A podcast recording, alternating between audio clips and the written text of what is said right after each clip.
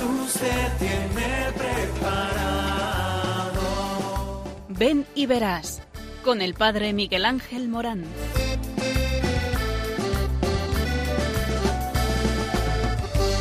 Aunque sean muchas las preguntas y si te surgen tantas dudas de si es verdad lo que te canta. Te conoce desde antes, sabe tu nombre y lo que vives y lo que siempre vas buscando. Escucha dentro su llamado, verás él pasa a tu lado y tu respuesta va esperando. Ven y verás. Ven y verás. Muy buenas tardes a todos aquí en Radio María en el programa Ven y verás. Un programa en el que hablamos de ti. Sí, porque estamos hablando del sentido de la vida y el sentido de la vida se descubre cuando te encuentras con Jesucristo. Este es el centro, el cogollo de tu vida, porque cuando te encuentras con Él, te encuentras con el amor gratuito de Dios y te encuentras con el mensaje que cambia la vida. Dios te ama y te quiere, te ama tanto que te llama y al llamarte te envía y te envía a una misión. Sí, tú que te has topado uh, de golpe con esta sintonía de Radio María y que te estoy hablando, a ti no mires para atrás. Eh, eh, te estoy hablando de la felicidad de tu vida.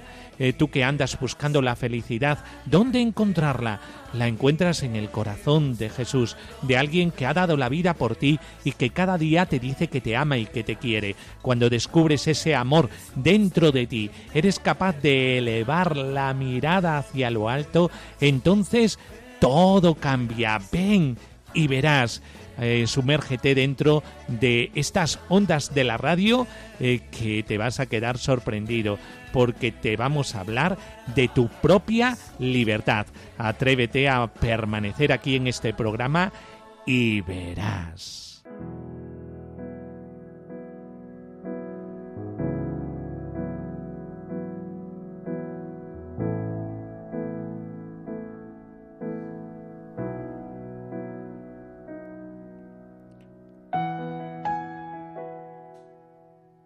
Virgen Inmaculada, Madre de Jesucristo, Madre de todos aquellos que le seguimos, Señora nuestra, tu hija predilecta del Padre, que te ofreciste al Dios omnipotente para la realización de su designio de salvación.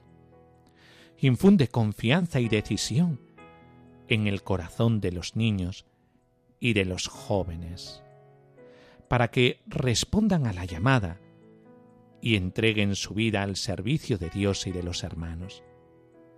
Pedimos al Dios omnipotente, por Jesucristo fiel, que siempre haya muchos que respondan a la vocación, cristianos que por el camino de la vida den testimonio de tu amor. Por Jesucristo, nuestro Señor. Amén.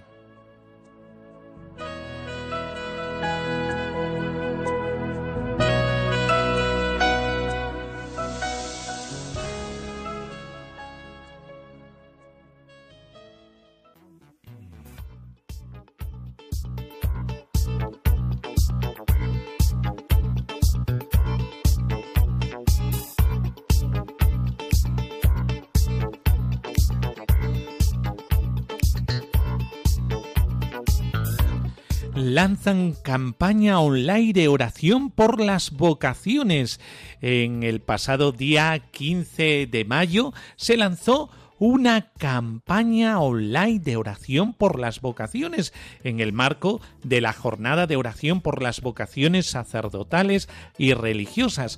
La pastoral vocacional de la diócesis de Margarita, Venezuela, lanzó una campaña de oración online para rezar, por más jóvenes eh, que digan sí al Señor. En este año 2020 dominado por la situación de la pandemia del COVID-19, la pastoral vocacional ha preparado la campaña de oración a través de las redes sociales eh, llamada eh, Margarita con vocación, una oportunidad para descubrir la propia vocación cristiana, mm, indicó el padre Andrés Villarroel, promotor vocacional de la diócesis de Margarita en Venezuela. Según señala el sacerdote en el sitio web de la Conferencia Episcopal Venezolana, la idea es rezar por los sacerdotes diocesanos, religiosos y religiosas de vida activa y contemplativa, así como por los jóvenes que se sienten llamados en los territorios de misión y dedicados a la animación juvenil diocesana. El sacerdote explicó además que la experiencia y el testimonio son parte importante para las nuevas vocaciones. Todo esto acompañado con una profunda oración y encuentro con Jesús y su palabra. Cada semana se realiza la lección divina eh, con versículos que ayuden a cada cristiano vivir y descubrir su opción de vida. Es utilizar las redes sociales para encontrarse con el Señor y la vocación propia de cada uno.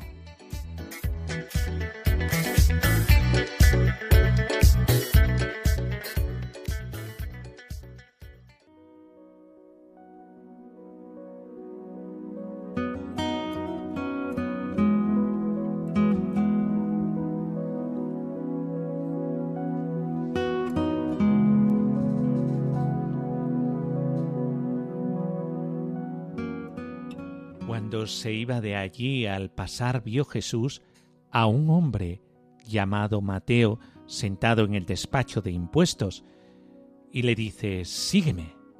Él se levantó y lo siguió. Y sucedió que estando él a la mesa en casa de Mateo, vinieron muchos publicanos y pecadores y estaban a la mesa con Jesús y sus discípulos. Al verlo los fariseos decían a los discípulos, ¿Por qué come vuestro maestro con los publicanos y pecadores. Mas él al oírlo dijo, no necesitan médico los que están fuertes, sino los, que están mal. Id pues y aprender qué significa aquello de misericordia quiero que no sacrificio, porque no he venido a llamar a justos, sino a pecadores.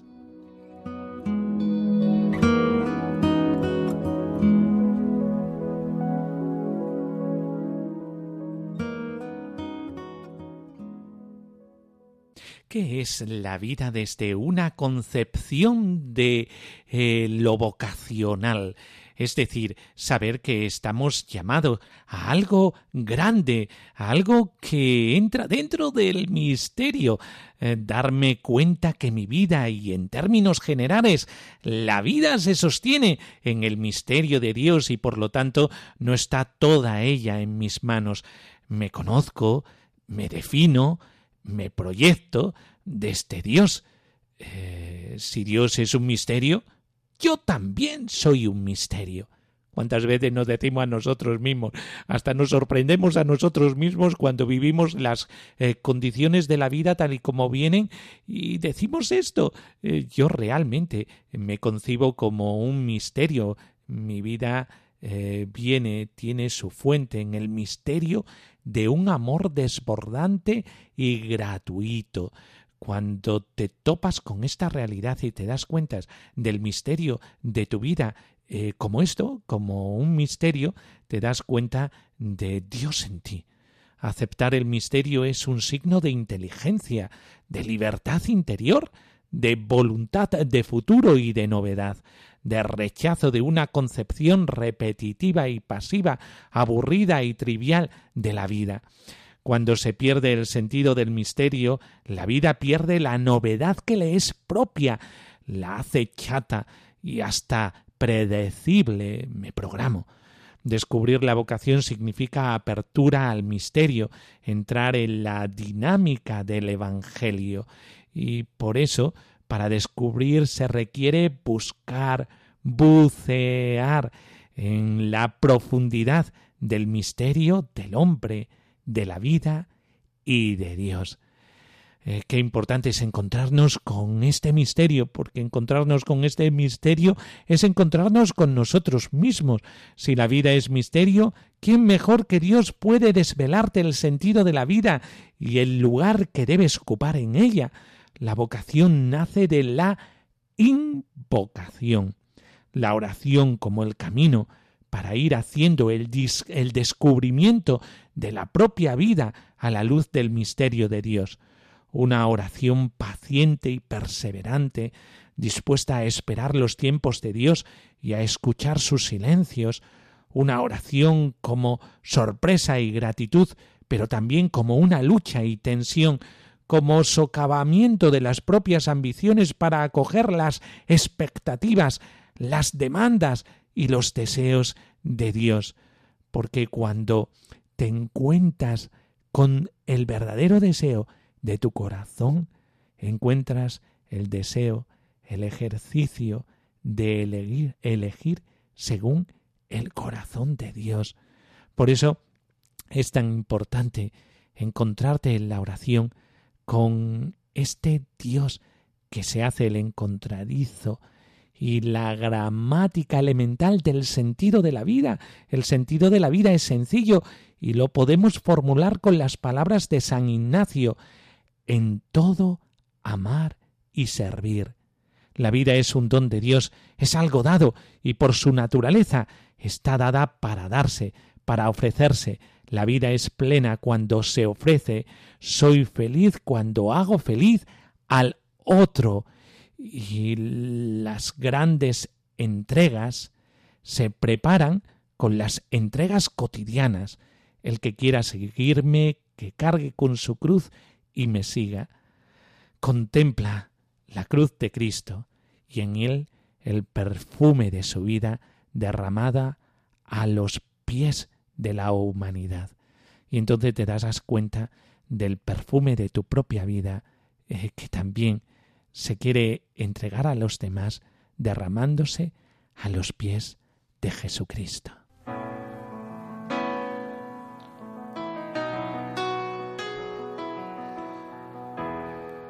Cuando pienso en tu amor y en tu fidelidad, puedo hacer más que postrarme y adorar.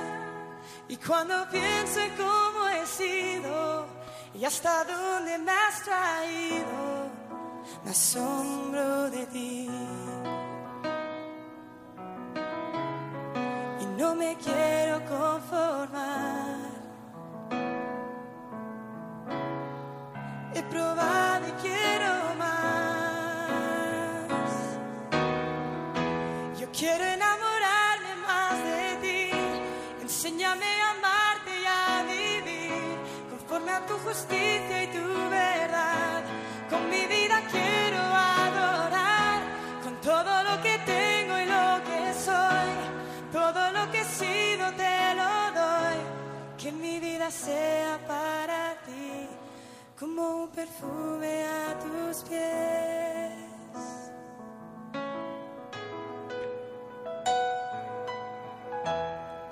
Cuando pienso en tu cruz y en todo lo que has dado, tu sangre por mí, por llevar mi pecado, y cuando pienso en tu mano, hasta aquí hemos llegado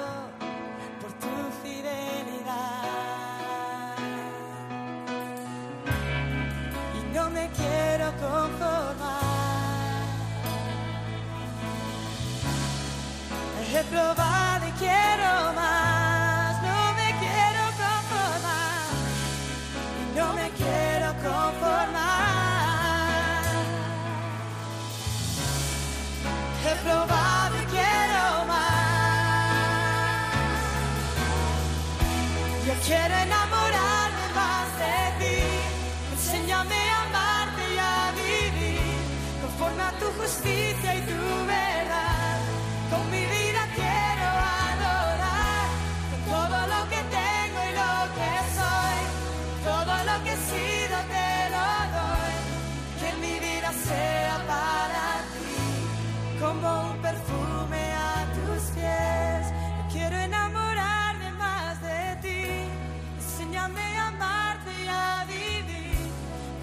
tu justicia y tu verdad.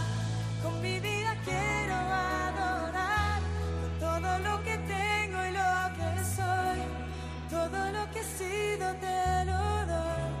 Que mi vida sea para ti como un perfume a tus pies.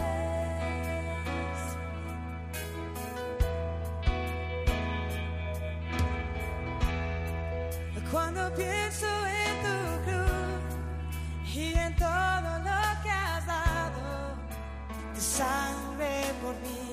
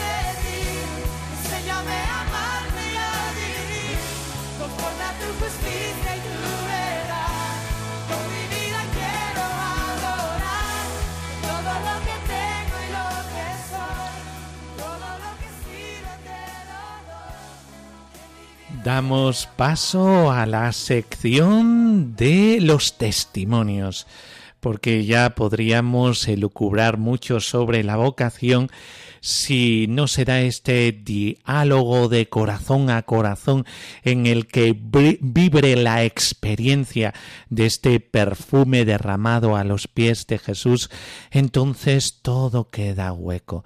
Y esto es lo que intentamos en este programa Ven y verás aquí en Radio María, cómo no, Eh, y que hablamos de experiencia vivida, de entrega, de generosidad y por lo tanto de satisfacción y felicidad de lo bien hecho, eh, que no es otra cosa que seguir los pasos de Jesús y seguirlos sabiendo que nosotros avanzamos siempre con su ayuda, con su amor, con su misericordia, con la gratuidad de su don. Eh, por eso, eh, por esta sección han pasado obispos, sacerdotes, diáconos, diáconos permanentes, eh, religiosas, eh, vida consagrada, sociedad de vida apostólica, eh, matrimonios, fieles cristianos que de una u otra manera eh, están sirviendo a Dios y a la Iglesia en los sitios más vulnerables y más necesitados. Y es que necesitamos de estos testimonios, eh, porque es la vida misma. Y por eso, tú que estás escuchando, necesitas ser aleccionado con corazones que vibran en la misma sintonía de entrega del Señor. En nuestro estudio tenemos a religiosas, es lo que hoy toca. Eh, religiosas hijas de Santa María del Corazón de Jesús. Eh, buenas tardes, eh, Madre María Dalit. Buenas tardes. Buenas tardes, Madre Hermana María Lara. Buenas tardes, padre. Bueno, pues eh, la hermana María, Lada- a María La- Lara y eh, la madre eh, María Adalid eh, pertenecen a una institución religiosa eh, que hablan de un carisma concreto, un carisma vivido en la vida y el saber de ellas nos hace vislumbrar una manera de vivir el seguimiento a Jesucristo. Estamos hablando de los estados de vida dentro de la Iglesia y ellas han optado por vivir de forma consagrada en la vida religiosa a través de los votos de la pobreza, la castidad y la obediencia. Y cómo no, eh, su carisma, el amor al corazón de Jesús y el amor al corazón inmaculado de María. Madre Adalit, ¿cómo Dios le llamó a la vida religiosa, a la vida consagrada, y especialmente a, esta, a este instituto? Eh, primero, ¿cómo Dios le llamó? Bueno, pues realmente mm, decir así en breves palabras cómo Dios me llamó a mí en concreto es difícil porque yo siempre lo resumo como diciendo es una una mm, persecución. ¿Cómo que una persecución? Una llamada, una vocación. A ver, vamos a ver. Pues sí, porque mm, pues fue un proceso lento, por así decirlo, o bueno, más que lento, fue de resistencia. Mm, nací en una, viva, una familia cristiana y el Señor fue tocando a mi puerta desde mi juventud, desde mi adolescencia, y fui creciendo en ese conocimiento paulatino del Señor, en el que mi madre pues tuvo una misión, pues un papel imprescindible en el que me mostró el amor de Dios. Y fue un conocer, acercarse, alejarse, y yo siempre lo, lo ejemplifico como con cosas materiales y humanas, porque lo sobrenatural es difícil expresarlo con palabras. Entonces, ¿cómo Dios me llamó? O sea, ¿cómo es que descubriste que Dios te llamaba para este camino? Pues buscando también y sobre todo abriendo el corazón, porque pues hay tres cosas que siempre el Señor puso en mi corazón desde muy tierna infancia de buscar el amor, la libertad y eh, la alegría. Entonces esto yo lo, lo extrapolaba con mi madre y me decía, mira hija, tú solo vas a descubrir eso y lo vas a tener en la medida en que cumplas la voluntad de Dios. Madre mía, o sea, la voluntad de Dios. ¿Y cómo descubrir la voluntad de Dios? ¿No? Entonces, eh, pues me acercaba más a Dios cuando Dios se acerca a ti, se te muestra, se te da y eso da mucho miedo porque es algo desconocido. Entonces cuando sentí el amor de Dios, me alejaba. Adiós. Entonces fue un proceso pues de acercarme, alejarme, acercarme, alejarme. Y pues hasta que llegues a un punto de decir, pues no puedo estar dándole la vuelta a Dios a ver si quieres realmente ser feliz y ya sabes que es cumpliendo la voluntad de Dios, pues a por ello. Mm. Y pues hubo, llegó un momento en mi vida, pues ya después de haber estudiado y todo, decir, a ver, o te planteas bien o no puedes estar aquí toda la vida pues de adolescente, viva la vida de pues toda la vida feliz, ¿no? bueno, feliz entre comillas porque yo buscaba la felicidad plena, ese amor, esa libertad que solo Dios te puede dar. Y pues en un retiro con unas religiosas, pues las hijas de Santa María el Corazón de Jesús, que ya tenía una hermana de sangre allí novicia, pues dije, voy, estoy ahí unos días de, escucha, de abrir el corazón. Y así fue, decir, mira Señor, ya me cansé de darte la vuelta, de cerrarte la, puerta, y ahora sí, estoy dispuesta a lo que tú me digas, a lo que tú quieras. Y mm, pues así fue, en, con unas lecturas de la Sagrada Escritura, después de estarme peleando con él, pues decir, mira, Señor, porque la llamada del Señor es muy clara, o sea, cuando uno, tú le abres los oídos y el corazón, el Señor te habla, o sea, te habla el corazón y retumba, o sea, es que es imposible no oírle. Y pues fue como diciendo, pues señor, vale, o sea, ¿y por qué te fijas en mí? Fíjate en otra que, quiere ir contigo, o sea, fíjate en otras, o sea, yo, yo te he fallado, yo te esto, el otro, ¿no? Y pues abrí la Sagrada Escritura y ese pasaje evangélico que vosotros conocéis, yo creo que de memoria, es la llama de San Mateo, que pues dice, no he venido a llamar a los justos, sino a los pecadores. Entonces, claro, eh, tú puedes tener una y mil explicaciones, pero es que el Señor te desarma, o sea, te desarma. Y pues me rendí, me rendí, pues Señor, si eso quieres, si eso quieres de mí, y solo cumpliendo tu voluntad, mm, voy a ser feliz, voy a descubrir el amor y voy a alcanzar la libertad, pues heme aquí, Señor. Y pues en breve es así como el Señor me llamó. Qué bueno, eh, madre, que nos diga que fue un tira y afloja. Y tanto. ¿eh? Eh, porque muchas veces idealizamos la llamada y creemos que no va con nosotros porque hay una lucha. Y reflejar esa lucha es muy importante porque las cosas no vienen así como infusas y que caen en la vida de una persona sin que haya ciertas resistencias. Y muchos jóvenes que nos escuchan, aunque no dicen que escuchan Radio María, pero que nos escuchan, eh, pues eh, eh, pasa esto, que tienen ciertas resistencias, ciertas luchas, y por estas luchas piensan que no son llamados. Esto no es así. Es que lo normal es que haya luchas y guerrees incluso con Dios. Claro. que parece que no, pero es que es así. por eso, qué bien eh, madre, eh, que nos haya hablado con naturalidad de esa lucha cuando Dios llama. Hermana eh, María Lara, ¿cómo Dios le llamó a la vida religiosa? Em, tengo que empezar contando que nací en una familia muy buena, pero que no vive la fe.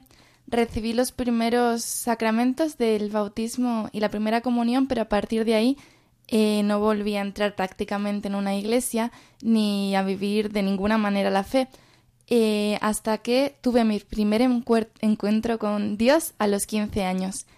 Cuando tenía 11 años entré a formar parte del Colegio Torriana de las Hijas de Santa María del Corazón de Jesús en Cantabria. A pesar de estar en un colegio religioso, las cosas que me hablaban sobre Dios me entraban por un oído y me salían por el otro, porque había aprendido desde pequeña más bien un rechazo hacia las cosas de Dios y no quería saber nada sobre la Iglesia. Entonces llegaron los 14 años y era 2011. Fui, fue el año en que me cambió la vida. Fui a la Jornada Mundial de la Juventud en Madrid con el Papa Benedicto XVI. Fui a la JMJ ese verano simplemente porque quería conocer Madrid con mis amigas y quería pasar una semana divertida en buena compañía. Pero yo no sabía que Dios en esa jornada mundial me iba a cambiar la vida para siempre.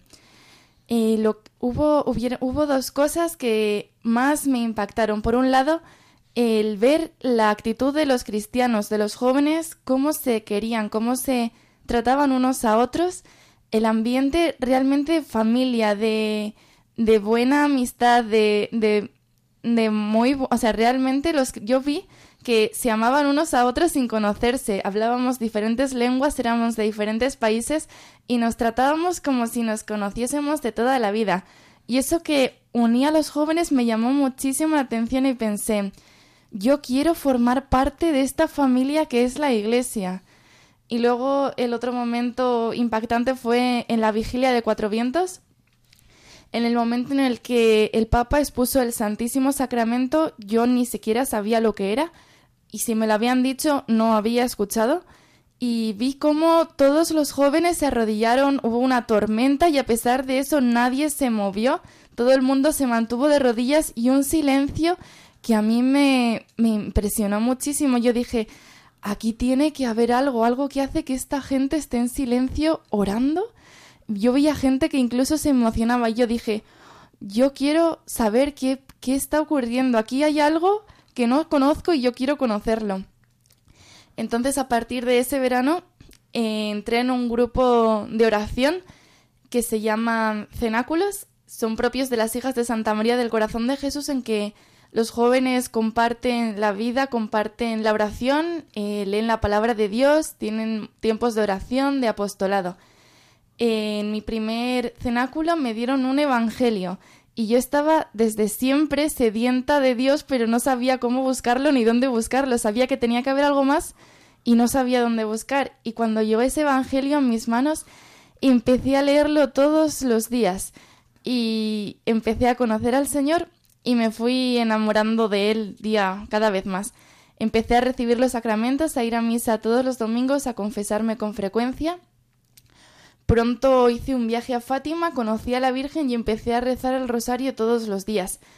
Eso hizo que yo desease vivir una vida cristiana auténtica, cada vez más auténtica, lo que también hizo que, claro, todas mis amistades y mi familia, pues les, les chocó mucho a todos porque fue muy rápido el cambio ese que di.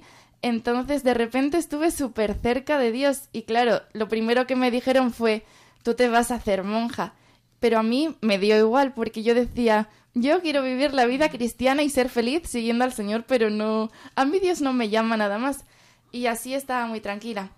Pero hasta que un día eh, tenía 15 años, no, ya tenía 16 años y fui a confesarme. Y después de la confesión el sacerdote me preguntó, ¿y tú te has planteado la vocación religiosa? Y yo que... Y yo oh, me quedé en silencio un momento y después me enfadé muchísimo y le dije al sacerdote, sí, me lo he planteado y no tengo vocación. Y me marché del confesionario. Y a partir de ahí tuve un enfado, un enfrentamiento con el Señor porque sentía que me había traicionado. Yo quería ser cristiana y hacer lo que Él me pidiese, pero ya yo no quería ser religiosa. Y entonces a partir de ahí, pues eso, tuve una dificultad con el Señor, porque cada vez que iba a orarle estaba enfadada con Él. Entonces así estuve hasta que mm, hice unos ejercicios espirituales en el Monte del Gozo en Madrid, que es la casa madre de nuestro instituto. Y allí pues yo dije que no podía seguir enfadada con el Señor, que tenía que... porque yo realmente deseaba hacer su voluntad. Y le pregunté qué quería de mí pero salí de esos ejercicios convencida de que mi vocación era casarme, tener hijos y hacer mucho apostolado, muchas obras de caridad. Y, así me quedé muy tranquila. De hecho, lo hablé, con, lo hablé con nuestra madre fundadora y me quedé muy tranquila de que esa era mi vocación. Pero llegó el momento en el que tuve que subirme la furgoneta para dejar ese lugar de oración y de repente sentí una tristeza muy, muy grande y unas ganas de llorar que no comprendía. Y una amiga que tenía al lado me preguntó, oye Lara, ¿qué te pasa? Y le dije, no sé qué me pasa, pero no me quiero marchar. Y me dice, pues te ponemos un hábito y te quedas, ¿no? Y pensé, ojalá pudiese, pero no tengo vocación. Y a partir de ahí, pues sentí que tenía en el fondo de mi alma una tristeza grande porque tenía unos grandes deseos de ser solo de Dios y esa no era mi vocación. Y así pasaron los meses hasta que llegó abril de 2013 en el que hice un viaje, una peregrinación a Fátima y allí pues realmente ya estaba olvidada de la vocación porque la tristeza me había superado. Yo quería ser de Dios y no era mi vocación, entonces lo dejé pasar. Hasta que una noche en Fátima estaba rezando el rosario, haciendo el camino de rodillas por el que pasó el ángel y estaba mirando hacia la cruz y ahí fue cuando en el silencio de la noche oí la voz de Dios que me dijo, tú tienes que ser mía. Y yo, claro, le respondí, ¿y de quién sino, Señor? Y a partir de ahí tengo una alegría gigantesca de que Dios me quiere para Él y solo para Él. Y enseguida le respondí y en cuanto tuve oportunidad, pues dije que, que tenía vocación, llegué y pedí el ingreso y, ¿Y cómo supe que tenía que, que, que tenía que seguir este camino? Me vino solo en ese momento, solo lo supe. Supe que este era mi camino, supe que tenía que ser para siempre de Dios. Y bueno, luego a partir de ahí pues surgieron muchas dificultades, ¿no? Porque eh, tuve muchas dificultades de parte de mi familia y de amistades porque estaban en contra de mi vocación. Pero Dios me dio la gracia de seguir adelante y pude ingresar en este instituto eh, cuando tenía casi 18 años y ahora estoy muy feliz.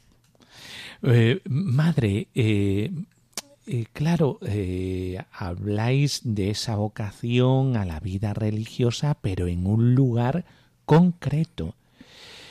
hijas de Santa María del Corazón de Jesús, háblenos, madre, de ese carisma. Eh, ¿Qué implica ser hija de Santa María del Corazón de Jesús, Madre Adalid?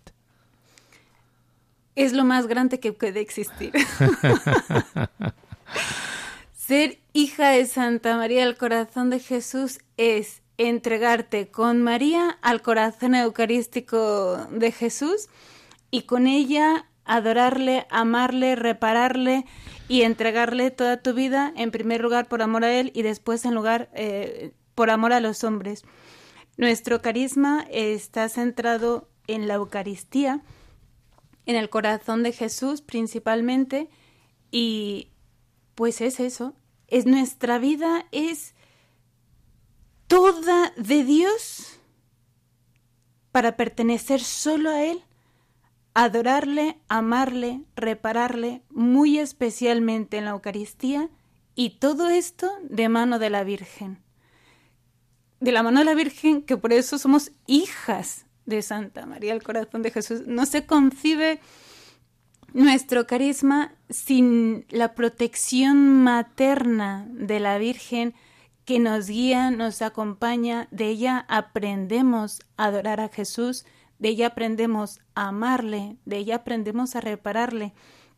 Y pues solo por la fuerza de esta oración, que también somos contemplativas y misioneras, solo de por la fuerza de esta oración con María, después lo podremos llevar hacia afuera, manifestar en los demás el amor del corazón de Cristo. Y eh, nos habla de reparación. Eh, claro, eh, es que el corazón de Jesús tiene que ser reparado porque seguramente muchos de nuestros oyentes, ya que se ha tocado este tema dentro del carisma de las hijas de Santa María del corazón de Jesús, pues entienden muy bien esto de la adoración. Pero eso de la reparación, es que el corazón de Jesús tiene que ser reparado como se reparan unos zapatos eh, cuando lo llevamos al zapatero eh, mm, de el uso eh, pues también tiene que ser reparado el corazón de Jesús hermana María Lara ¿qué es esto de reparar el corazón de Jesús? ¿qué significa? reparar el corazón de Jesús pues Jesús que es el Hijo de Dios es el amor verdadero, es el Padre, el Hijo y el Espíritu Santo son amor. Entonces Cristo cuando viene a la tierra sigue siendo amor y Él cuando llega por primera vez recibe desamor. Él que había sido siempre amado recibe de los hombres desamor y ultrajes y entonces Él que había venido a salvarnos se encuentra con esto y claro, su dolor es grandísimo porque es muy grande, muy grande su amor. Entonces nosotros estamos llamados a reparar ese dolor que tiene el Señor amando mucho y... Sí, y Madre eh, María Dalid, un amor no amado. Nos ha dicho la hermana eh, María Lara, un amor no amado. Es que en el cielo que tiene, el Señor está en la gloria eh, ¿Qué significa esto? Que está en suma felicidad. Y sin embargo, la hermana María Lara nos ha hablado de eh, el dolor de no sentirse amado si en el cielo solo hay felicidad, cómo se sufre porque hay dolor en el corazón de Jesús, si el corazón de Jesús ya está glorificado, está en el cielo, disfrutando de la compañía de los santos, de la compañía de los ángeles, del amor de eh, el Padre del que tanto nos habla en el Evangelio, eh, de el amor del Espíritu Santo, que es el mismo amor que irradia eh, la misma Trinidad desde dentro de sí para todo el universo. Vamos a ver, eh, madre eh, María Dalit, eh, háblenos un poquito de esto porque nos queda un poco turbia la cosa.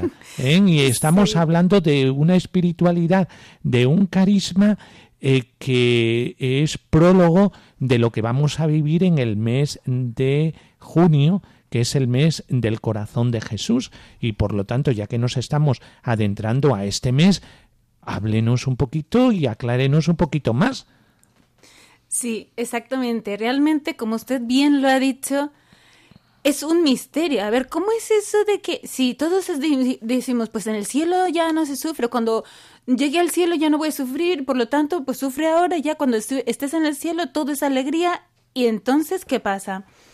Es uno de los grandes misterios del corazón de Jesús, que es un misterio. El corazón de Jesús goza y sufre hoy. Es verdad que mm, después de la resurrección, ahora que estamos en Pascua, ya muy casi en vísperas de Pentecostés, Jesús resucitó, pero Jesús se quedó con nosotros en la Eucaristía. Y la Eucaristía es cuerpo, sangre, alma y divinidad de nuestro Señor Jesucristo. Es, es por eso también que hay que pedir mucho que aumente nuestra fe, porque en la Eucaristía ese lo que nuestros ojos solo ven como un trozo pequeño de pan, que a veces si solo nos quedamos con eso de nuestros limitadísimos ojos, solo ven eso. Pero nuestra fe y por la fe creemos que late. Incluso muchísimos milagros y incluso investigaciones científicas a nivel mundial comprueban que todas las muestras son tejido del corazón y son células vivas, es decir, aunque nuestros ojos no vean, nuestro corazón y nuestra fe sí. Y está vivo y está con nosotros y está recibiendo también al mismo tiempo cuando recibe amor, pues recibe, pues eso, amor, reparación, pero también el corazón de Jesús que está con nosotros y está vivo y es un corazón humano como el tuyo y como el mío, también está siendo ofendido, ultrajado. Y una persona que ama a otra, la cuida, la quiere, la repara. Cuando tu hijo, tu esposo, tu alguien que quieres se hace daño o alguien le hace daño, tú lo cuidas, lo acompañas, le das un abrazo, le das un beso, porque a veces las palabras no bastan. Eh, si se hace una herida, pues le pones una tirita, le pones betadine y demás. Nosotros que amamos al corazón de Jesús somos conscientes que constantemente, aunque hay muchas personas que le aman, hay muchas personas que no le quieren y a unas que incluso conociéndole lo ignoran. Y eso hace sufrir y le hace daño y le hace heridas al corazón de Jesús. ¿Y qué es lo que hacemos nosotros? Como toda persona que no hace falta ser religiosa para amar al corazón de Jesús. Cuando uno ama a una persona, quiere consolarla, curarla, es decir, y a veces no hace falta mil palabras un gesto. Ha mencionado el Padre. Todo el mundo sabe lo que es la adoración eucarística, pues estar presente. Pues sí, la reparación es mirarle, acompañarle, estar con él. Cuando afloran las palabras, pues decir Jesús, te amo, Jesús, perdóname, te pido perdón por mis pecados, te pido perdón por los pecados del mundo entero.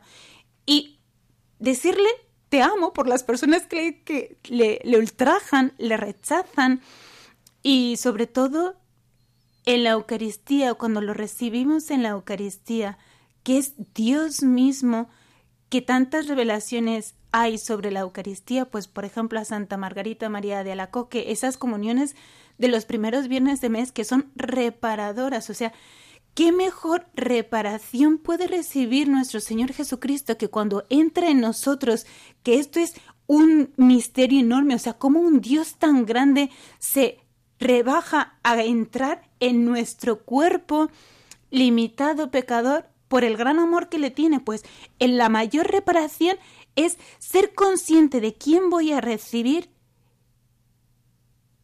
y decir, Jesús, todo para ti, y recibirle con amor y, poner todos los sentidos y decir, Señor, toda para ti y, y te amo por los que no te aman.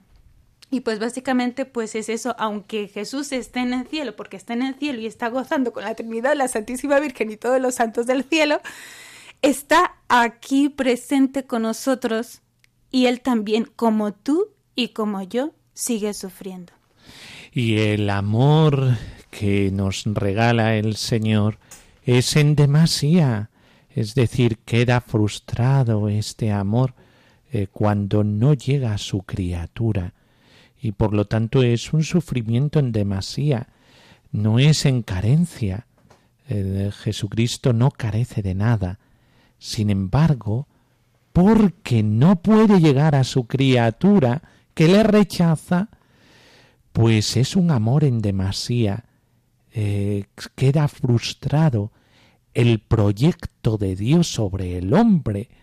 Y por lo tanto la confianza de las hijas de Santa María del corazón de Jesús, que ponen su confianza en el corazón de Cristo, resulta que repara ese amor al que no llega, ese amor frustrado de Jesús, que cuando aparece una hija de Santa María del corazón de Jesús y plasma eh, la confianza de su corazón en ese corazón que no llega al otro, lo repara. Qué hermosura la del carisma de eh, las hijas de Santa María del corazón de Jesús con el plus eh, de traerle a la memoria el amor, a la memoria del corazón de Jesús, eh, el amor de la madre. Mira, Jesús, ahí tienes el consuelo, el consuelo de tu madre. Y nos hacemos eco de ese amor de entrañas de madre en nosotros. Y por eso es tan completo este carisma de las hijas de Santa María del Corazón de Jesús, eh, porque están los dos grandes amores de Dios Padre, el amor del Hijo y el amor de la Madre. Son los dos grandes amores, y a estos dos amores se unen el amor de las hijas de Santa María del Corazón de Jesús. Esto es eh, bellísimo. Eh, ya la hermana María Lara nos ha hablado de su felicidad. ¿Eh? hermana María Lara, ¿realmente eres feliz siendo religiosa, teniendo una disciplina de comunidad, teniendo que sobrellevar a las hermanas, eh, la comunidad, la disciplina que hay en porque esto echa para atrás a muchos jóvenes. Yo voy a entrar en una comunidad teniendo que, entre comillas, ¿verdad? No de forma cristiana lo digo, sino como lo dicen los jóvenes, aguantar a, las demás hermanas. Eh, eh, ¿Realmente se puede ser feliz en la vida de comunidad, hermana? Sí, desde luego que se puede ser feliz en la vida de comunidad. Yo lo he descubierto y lo voy descubriendo cada vez más porque, en primer lugar, yo soy feliz porque soy de Dios, porque Dios me ama y porque yo tengo la posibilidad de amarle a Él. Y luego cuando te encuentras en una comunidad es para lo que ha sido hecho el hombre, para volver a Dios, pero también para compartir su amor con más personas. Entonces, en una comunidad es maravilloso ir descubriendo cómo Dios obra en cada hermano, en cada hermana y poder amar como Él ama y es que realmente los primeros cristianos eh, vivían en unidad y eran felices y yo noto ahora en mi comunidad de hoy, de este curso, somos seis hermanas que vivimos realmente muy felices porque nos amamos unas a otras, porque es una alegría entregarse a Dios, porque aguantar, pues más que aguantar es no es aguantar ya, es porque a ver, ¿cómo puedo explicarlo? No es aguantar, es tener hermanos y ser feliz en una familia.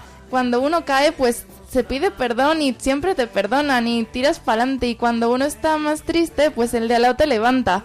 Y formamos una familia y nos apoyamos mutuamente y compartimos la vida en, en la alegría del Señor. Y madre, eh, fíjate que es compartir una alegría, la alegría del corazón de Cristo, porque a pesar de ese dolor del que hemos hablado, el Señor siempre acude a las almas que le corresponde para vivir esa alegría. Eh, madre, ¿es alegre siendo eh, religiosa en las hijas de Santa María del Corazón de Jesús? Tendrían que verme para comprobarlo. Porque es verdad que yo puedo decir que soy feliz, pero es que lo puedo decir de dientes para afuera. Pero me crean o no, soy la mujer más feliz de por la paz de la tierra. Se puede, soy feliz, ya lo dije al principio de mi vocación, es que Quería ser feliz y solo se puede ser feliz cumpliendo la voluntad de Dios. Y como estoy cumpliendo la voluntad de Dios, soy feliz. Y cuando digo soy feliz, no soy una mujer ilusa, tonta, que ignora las, los problemas y los dolores ajenos. No, es compatible la felicidad, una felicidad grandísima con las circunstancias de dolor o sufrimiento que las hay. Las habrá siempre y vamos, quien no las tenga, pero cuando Dios está en tu corazón y Dios es el centro de tu vida y cumples la voluntad de Dios, eres el más feliz. Por eso soy feliz, porque cumplo la voluntad de Dios y, y Dios me da el ciento por uno. Pues eh, ya sabéis, si tenéis dudas, eh, una religiosa viviendo en comunidad, una religiosa con votos de pobreza, obediencia y castidad. Pues una religiosa así es una religiosa que cumpliendo la voluntad de Dios es feliz. Eso que nos pinta el mundo, eh, que eh, dándote a Dios, eh, que siguiendo a Jesucristo, que eso, eso, eso no, no, no proporciona felicidad, pues ni mucho menos. Es que cuando cumples la voluntad de Dios, ahí es donde encuentras tu verdadera felicidad. Pues muchísimas gracias, eh, Madre María Dalid, gracias. Nada, para servirles. Muchas gracias, hermana María Lara. A ustedes.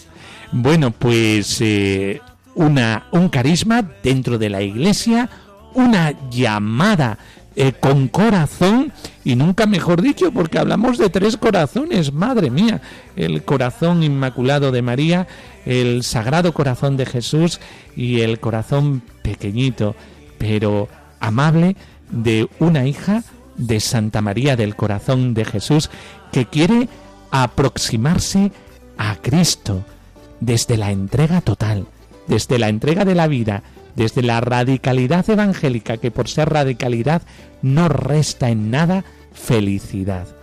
Muchas gracias y eh, vamos a ir despidiéndonos.